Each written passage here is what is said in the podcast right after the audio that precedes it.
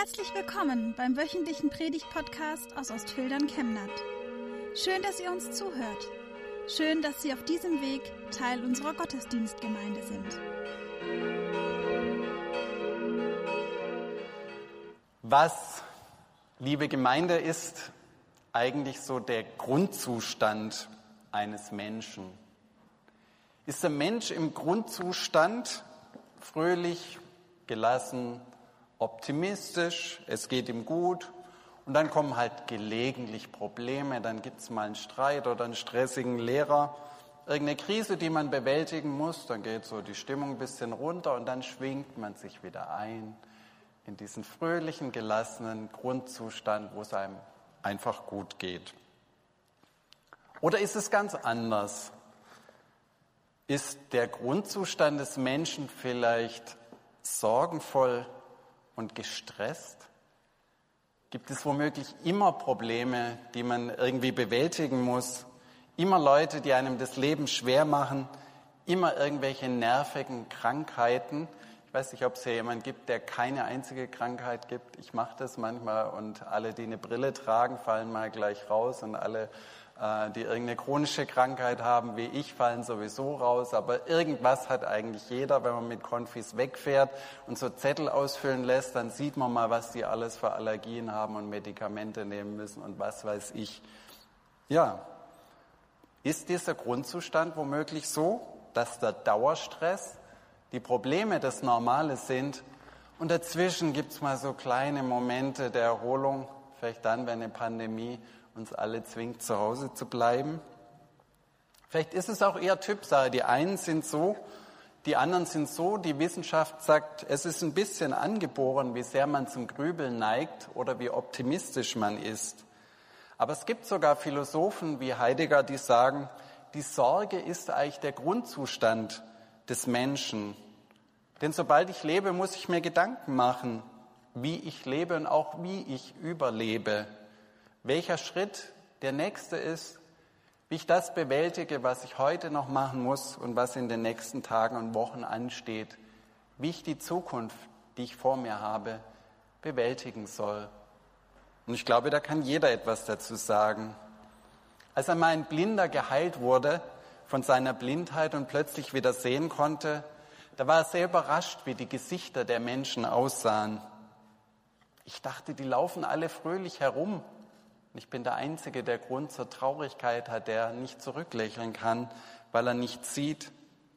Aber er stellte fest, dass fast alle Menschen sorgenvolle Gesichter hatten und vor allem mit sich selbst beschäftigt waren. Egal also welcher der beiden Theorien über den Grundzustand des Menschen man anhängt, der Predigtext hat eine Botschaft für alle. Egal, ob du dir manchmal Sorgen machst oder ob du das ständig tust hören wir den Predigtext aus Matthäus im Kapitel 11 ab Vers 25.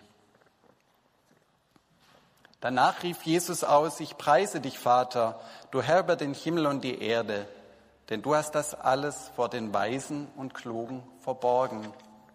Aber den einfachen Leuten hast du es offenbart. Ja, Vater, so hast du es gewollt. Alles hat mir mein Vater übergeben Niemand kennt den Sohn, nur der Vater. Und niemand kennt den Vater, nur der Sohn und die Menschen, denen der Sohn den Vater zeigen will. Kommt zu mir, ihr alle, die euch abmüht und belastet seid. Bei mir werdet ihr Ruhe finden. Nehmt das Joch auf euch, das ich euch gebe. Lernt von mir. Ich meine es gut mit euch und sehe auf niemanden herab. Darum wird eure Seele Ruhe finden denn mein Joch ist leicht und was ich euch zu tragen gebe, ist keine Last. Soweit der Bibeltext. Ihr Konfis, ihr seid ja heute das erste Mal als Gruppe in der Kirche. Da macht man mal etwas anderes als Schule, macht es freiwillig in seiner Freizeit. Ich habe das sehr betont euch gegenüber dann hört man schon wieder etwas vom Lernen. Ja, der Text ist tatsächlich ein Text über das Lernen. Es geht um Weisheit. Es geht um Kluge, die nicht verstehen.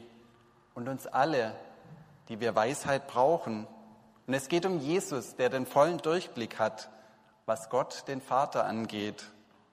Und Jesus will, dass wir von ihm lernen, dass er es gut ist und gut mit uns meint und dass er nicht auf uns herabsieht wie ein schlechter Lehrer, der immer denkt, das werden die ja eh nie kapieren. Tatsächlich hat dieser Text seinen Hintergrund in der Weisheitsliteratur. Schon damals waren auf dem Buchmarkt diese Ratgeberbücher sehr beliebt, die auch heute gut verkauft werden. Und ein solches Weisheitsbuch war das von Jeshua ben Sira. Wir kennen das besser als Sirach-Buch und es findet sich nur in den Bibeln, den evangelischen, wo auch die Apokryphen dabei sind, aber durchaus ein sehr beliebtes Buch zu vielen Zeiten der Christenheit. Dort finden wir in Kapitel 51 einen Text, der unserem sehr ähnelt. Es redet der Weisheitslehrer Jesus Sirach und er lädt in sein philosophisches Lehrhaus ein. Kehrt mir ein, ihr Unwissenden, verweilt in meinem Lehrhaus. Wie lange noch wollt ihr das alles entbehren und eure Seele dürsten lassen? Ich öffne meinen Mund und sage von ihr, erwerbt euch Weisheit. Es kostet nichts. Beugt euren Nacken unter ihr Joch und nehmt ihre Last auf euch. Denen, die sie suchen, ist sie nahe. Und wer sich hier ganz hingibt, findet sie. Seht mit eigenen Augen, dass ich mich nur wenig bemühte, aber viel Ruhe gefunden habe. Wie schön das klingt. Erwerbt euch Weisheit. Es kostet nichts. Kommt herein, tankt Weisheit. Diese Einladung geht an euch Konfis. Kommt herein, in dieses Haus, wo man von Gott und Jesus redet. Hier könnt ihr etwas lernen, das euch nicht stresst, sondern das euch Seelenruhe bringen wird, einen Anker in schwierigen Zeiten. Die Einladung geht an alle, die schon viel im Leben durchgemacht haben. Strebt nach Weisheit. Beschäftigt euch mit den guten Worten der Weisheit, die wir massenhaft in der Bibel finden. Die Einladung gilt besonders den gestressten, überlasteten Menschen, also wohl den meisten von uns. Ich zähle mich jedenfalls meistens dazu. Komm zu Jesus. Bei ihm kannst du auftanken und Ruhe für die Seele finden. Er zeigt dir den Sinn deines Lebens, dass nicht du es bist, der immer für sich selbst sorgen muss, sondern dass da einer ist, der für dich sorgt. Alle eure Sorge werft auf ihn denn er sorgt für euch. Viele Weisheitslehrer wie Ben Sira, Jesus Sirach, die redeten übrigens von der Weisheit wie von einer Frau, wie von einer Person, die gut mit ihren Kindern redet und ihnen etwas ins Leben mitgeben will. In der feministischen Theologie wird das heute gerne aufgegriffen. Und wenn wir jetzt vor diesem Hintergrund, ich habe da ein bisschen ausgeholt, einen neuen Blick auf unseren Predigtext werfen, dann merken wir, Jesus identifiziert sich mit dieser Weisheit.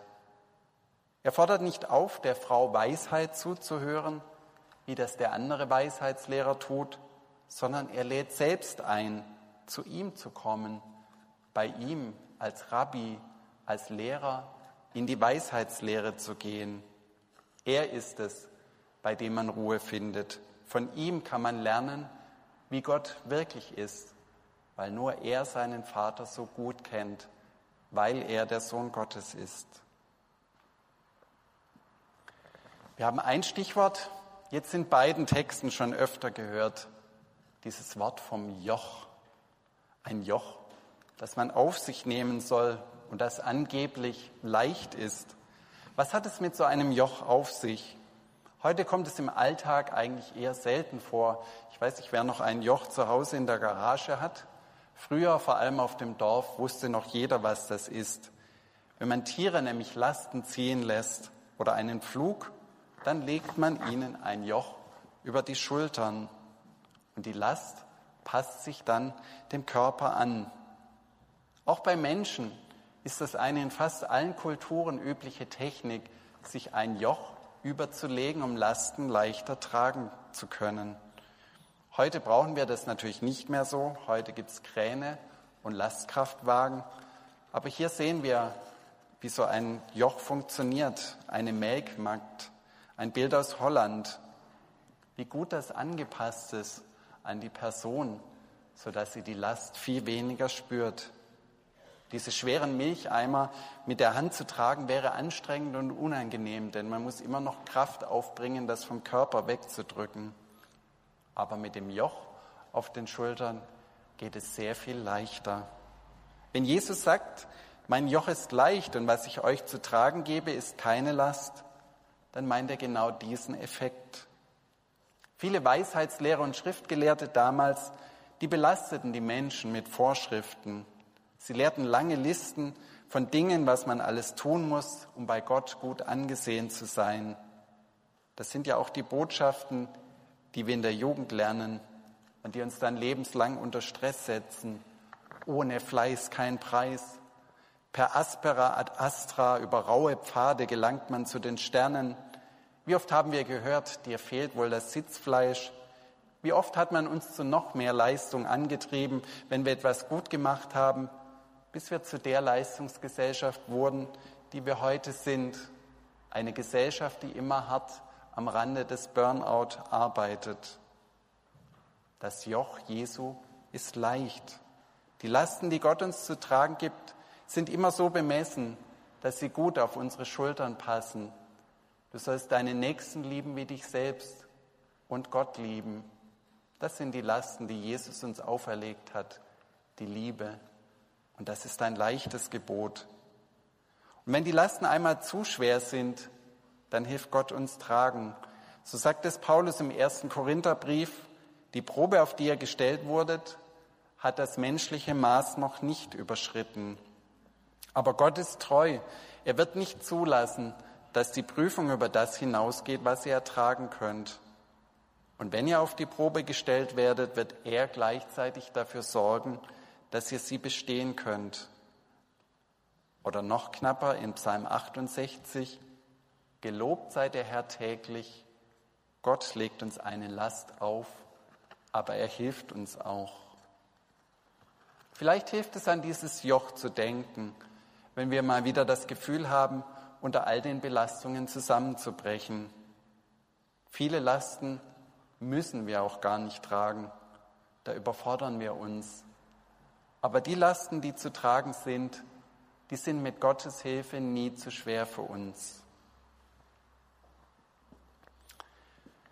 Der ganze Sonntag der steht unter der Überschrift, du bist eingeladen. Komm zu Jesus und erlebe, wie gut das tut, wie viel Ruhe das bringt, wie viel Trost und Frieden im Herzen. Die Einladung gilt allen, die mühselig und beladen sind. Und Jesus hat Gastfreundschaft gelebt und geliebt.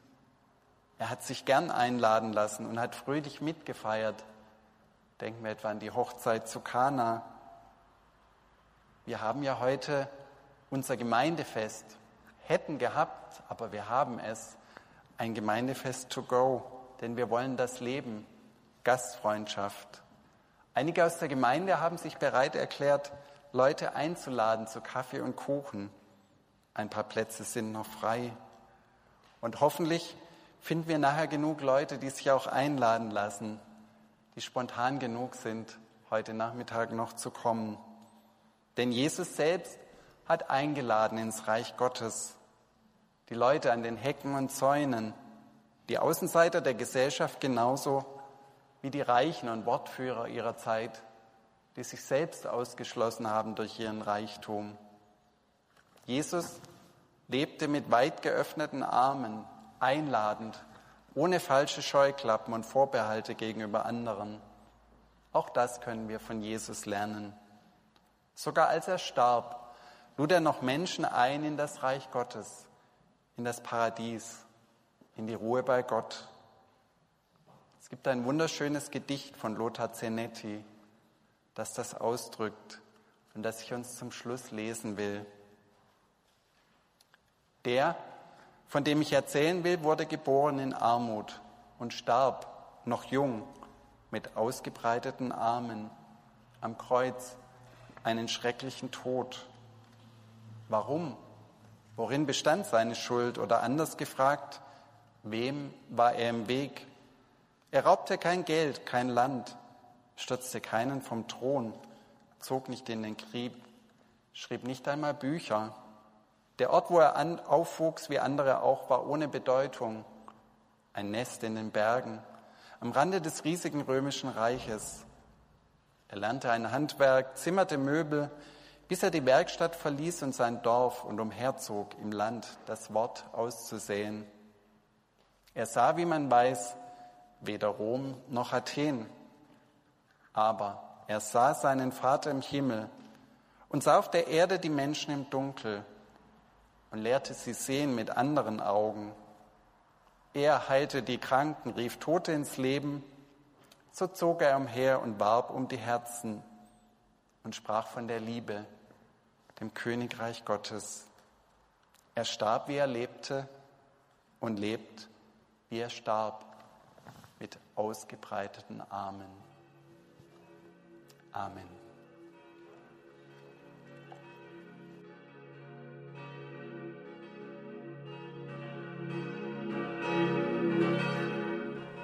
Wir wünschen eine gute und gesegnete Woche und hoffen, dass Sie nächste Woche wieder dabei sind oder wir dich beim nächsten Mal im Gottesdienst vor Ort sehen. Weitere Infos zur predigenden Person und zu den Angeboten unserer Kirchengemeinde findet man auf unserer Homepage chemnat-evangelisch.de.